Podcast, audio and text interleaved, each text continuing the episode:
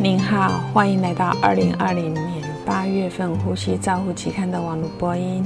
我是刘金荣呼吸治疗师，代表期刊主编 Richard Branson 为您进行中文网络播音。本月主编主编精选的第一篇文摘是由卡佐尔利等人评估口腔分泌量表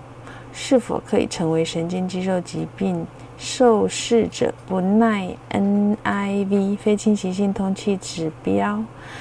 本研究共纳入一百三十七位受试者，持续追踪将近十年，直到病人死亡或做气切。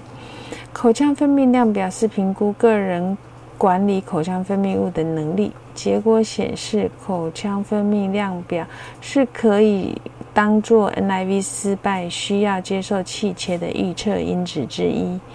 Bandit 在一篇附带的社论中，详细的介绍了该研究的优缺点，包括了长期观察和随医师执行模式改变而导致可能的干扰因子。第二篇文摘是由库加等人在实验室比较呼吸器、呼吸引动喷射雾化器。放置的位置是在呼吸器加热潮吸器之后，还是绕到呃湿化交换器两种雾化的位置的成效？结果显示，呼吸引动喷雾器成效受到呼吸器的设定和湿化类型的有关。Dhan 提供的一些使用吸入药物机械通气设定设备类型和呼吸气管路位置的一些见解。第三篇文摘是由主师克蒂等人回顾。儿科受试者气切伤口使用零点二五醋酸、无菌水或无菌盐水三种溶液，每天两次气管切开伤口照护伤口的感染率。结果显示，一百零二名受试者接受醋酸清洁伤容易减少了三分之一感染的证据。Vosco 随后在社论强调了气切照护研究的重要性。这个主题是比较缺乏实证的基础。第四篇文摘是由 Cafet 等人利用一种汇总参考的电脑模型来评估共用呼吸器通气的状态，探讨在 COVID-19 呃呼吸机。慌的时候，有人提提议，两个人、两个病人共用一台呼吸器进行机械辅助通气是否可行？结果显示，在这样子的模式下，是可呃可以在容积控制或压力控制模式下，依据肺的弹性系数和气道。气管阻力来预测潮气容积分布误差在十 percent 之内。他们建议共用呼吸器使用病人这个 PEEP 比上 FLP FL2 的表是可以减少有关于共用通气期间通气分布不均匀的考虑。第五篇文章是由卡瓦拉奇等人评估支气管扩张剂从给药到有。支气管扩张剂反应的时间，就会显示老人在给支气管扩张剂后到给药支气管扩张发生反应的时间是比较长的。因此，老人的肺活量检定支气管扩张的气喘诊断率会比较增加。十五 percent 受试者表现出正向支气管扩张反应，老人受试者在晚期反应也疑似与气喘有关。第六篇文章是由下等人评估智慧手机应用程式，提供受试者这呃阅读国家气喘指南的教育工具，评估受试者是否可以提高疾病的疾病和治疗的认知，并且进行第一次以每隔一个月的评估，持续追踪六个月。结果显示，这种应用的程式它是可以提高受试者。对气喘的认知，降低医疗利用率，预嗯改善预后的结果。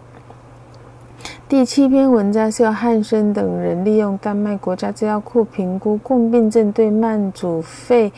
的结果的影响，结果显示有超过七万个受试者，八十一 percent 患有慢性共病症，其中最常见的是高血压，但是并没有过半。他们的数据显示，心脏病在慢阻肺受试者是健康脆弱性的最好的预测因素。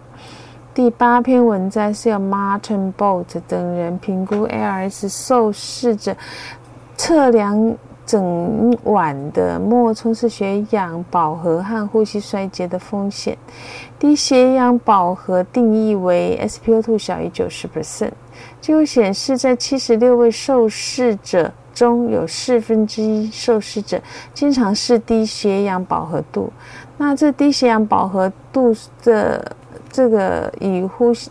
受试者的呼吸衰竭风险的比较高，而且预后也比较差。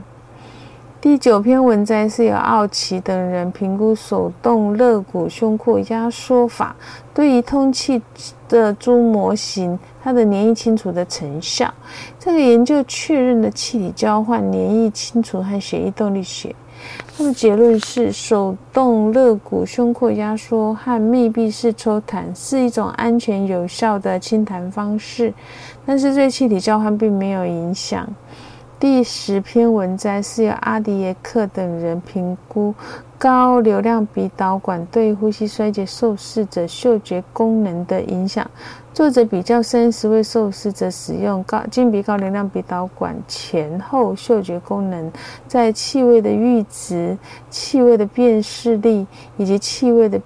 识别和整体嗅觉评分的差异。结果显示，急性呼吸衰竭受试者比健康受试者相对的嗅觉上面功能是比较差的。使用金鼻高流量鼻导管来缓解低血氧受试者低血氧症，它会导致嗅觉功能的改善。第十一篇文摘是由 Rogerson 等人评估经由气切管进行长期机械通气的儿童医疗。资源的利用，那他们总共两年内收集了五十个受试者，他们收统计了人口学资源利用预后结果的数据，结果显示，神经诊断的受试者比呼吸诊断受试者住院时间短，住院费用低，但是预后并没有显著的差异。第十二篇文摘是已知新生儿过度通气与脑血流量的变化有着。